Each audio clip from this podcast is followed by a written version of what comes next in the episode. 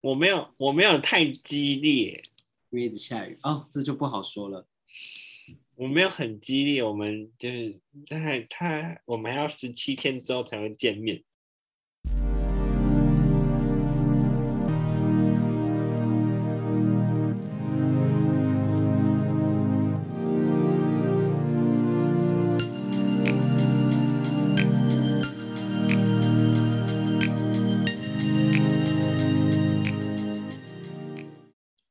皇帝原型，男人就是要出人头地，光明面，他呃能为他人和组织着想，有能力团结组织起来；阴影面，被体制压抑，想获得认同而无法成为自己，又对权威感到着迷。皇帝也就是国王，是父权体系下的领导者，也代表着我们对父权的体制的想象与学习。隐含我们对于男性和组织领导的领导者的期待。古时候的人认为，身为王者乃是一种天命，所以大多，所以大多以代代相传的方式，将王者王权交托在同种血脉的后代身上，强调君臣有别，尊奉伦常，仿佛也在告诉我们，人生来就必须活在一个社会认同的框架与制度下。皇帝既是一种天命，就必然有与众不同的特长，可能是天性聪慧、骁勇善战，或者是行事果断、不怒而威。古时候的人称国王为国君，意味着掌管一国之王的具有君子风范，在治理国家时能够开明而仁慈，多为他人的利益着想。还要能感受到人民的需求与痛苦，具备一副看起来能看见未来的眼光。哇，怎么可能呢？简而言之，皇帝的人生不仅仅是他自己的人生，而是为人民、为国家而存在的人生。好可怜，没自由的概念就心灵层面来说，皇帝原型既是我们心理遭受环境体体制束缚的那一面，也是我们期待。获得社会大众多数人认同的那一面，因为感到自己活在束缚底下，我们会督促自己更往更能获得认同的方向前进。幻想如果有一天走在那种权威的顶端的位置上，生命就不再受他人限限受限于他人了。所以，皇帝原型也代表着一种自我期许，一种鞭策自自我向前的动力。它照映出我们心灵深处对权威的着迷。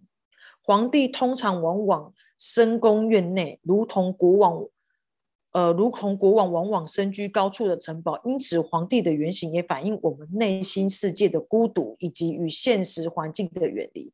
接下来，我们要谈谈皇帝原型易先身上的发展。易先是一位聪明绝顶、非常有企图心的男人，他的脑袋里有许多创新概念，喜欢面对旁人所不能。所不能为的挑战，只是一先对于要站在权力顶峰有很大的执着，而顶峰的定义对他人而言，指的是开疆辟土的创业者，能够挤入全球几前几大的富人。用一千的语言来形容，就是要成为上流社会的一份子。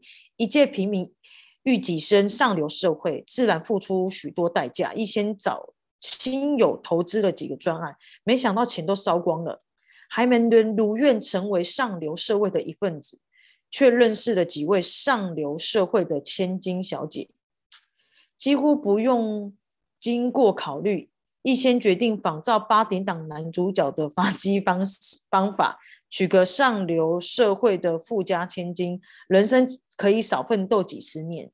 其实他这种想法无无可厚非，唯一让人诟病的是他和这个富家千金同时交往，最后一先选择奉子成婚，和其中一位千金小姐结婚。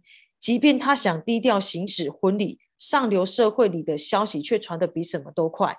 他被其他被甩的女人们当然恨死他了。一状告到岳父大人耳里去，岳父大人根本对自己女儿下嫁给不知从哪里冒出来的无名小卒十分火大。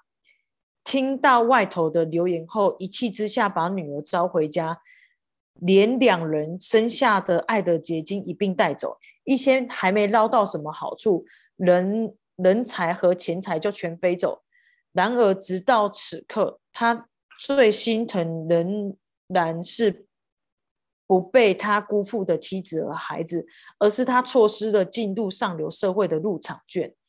一先认为，如何执着于上流社会？我们从他的过去经验来寻找脉络，发现他年少时就读的皆是知名的私立小学、中学。身为平民、公教阶级的父亲，将他全将他家产全部砸在一先这个独子身上，从小告诫他将来一定要出人头地。同样的，他身处于教育环境下，都在培育他未来出人头地。一先在念国中的最后一年，父亲得了癌症，医疗费高的吓死人，但父亲却拒绝接受治疗，因为这些钱是我儿子念书要用的。父亲临终前仍不忘嘱咐一先一定要出人头地。一先还来不及和父亲曾经出人头地的定义，父亲就在病床上咽下最后一口气。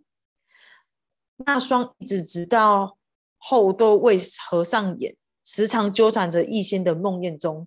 父亲是家中的权威，在他生前，逸仙从未与他有过父子谈心的时刻。在他死后，逸仙接下来扮演出人头地的执着，继续接着奉行着父亲还未登上的人生巅峰。这真的是你要的吗？易先的富家前妻说：“我可没接受一个企图心和我在一起的丈夫。”但我没有办法忍受连一个自己要什么都不知道、没有灵魂的丈夫。这也是我们被内心、被自己心底的皇帝原型激发，变得拼命想要获得别人认同、成为人上人时，需要问自己的一句话：出人头地以后，我就真的认同自己的吗？我把后面这一段念完。面对皇帝的原型阴影，可以。怎么做呢？分别写下你觉得别人眼中出人头地的定义，以及你眼中出人头地的定义。从这两者交集的定义开始，去练习在你生命当中实现它，并检视你有没有不自觉的用两者相加的定义来要求自己。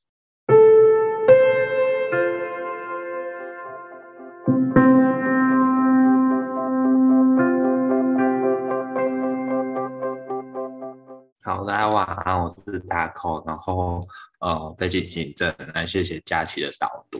今天念的这两段，其实就是像刚刚佳琪讲的，就是就是都是在讲权威跟权力的部分。然后我其实蛮有共鸣的地方是在他最呃皇帝的最后一段那那个部分，就是呃他讲到说我我那么拼命的，就是想要。